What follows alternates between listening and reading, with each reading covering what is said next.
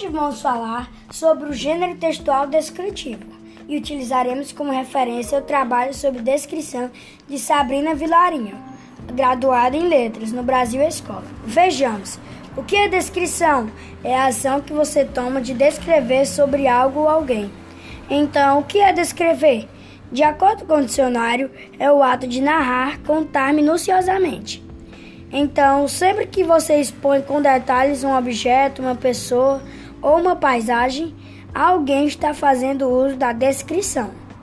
Essa última é como se fosse um retrato distinto e pessoal de algo que se vê ou se viu.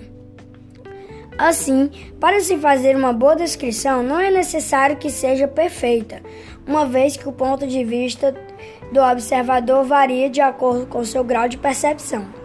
Dessa forma, o que será importante ser analisado para um não será para outro. Portanto, a vivência de quem descreve também influencia na hora de transmitir a impressão alcançada sobre determinado objeto, pessoa, animal, cena, ambiente, emoção vivida ou sentimento.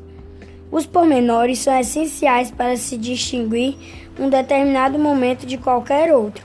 Desse modo, a presença de adjetivos e locuções adjetivas é traço distinto de um texto descritivo.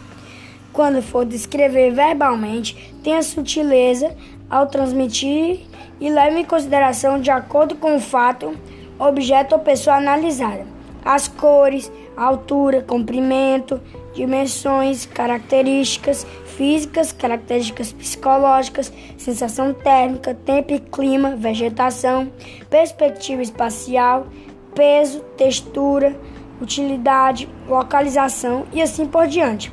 Nos vemos no próximo encontro sobre descrição. Até mais!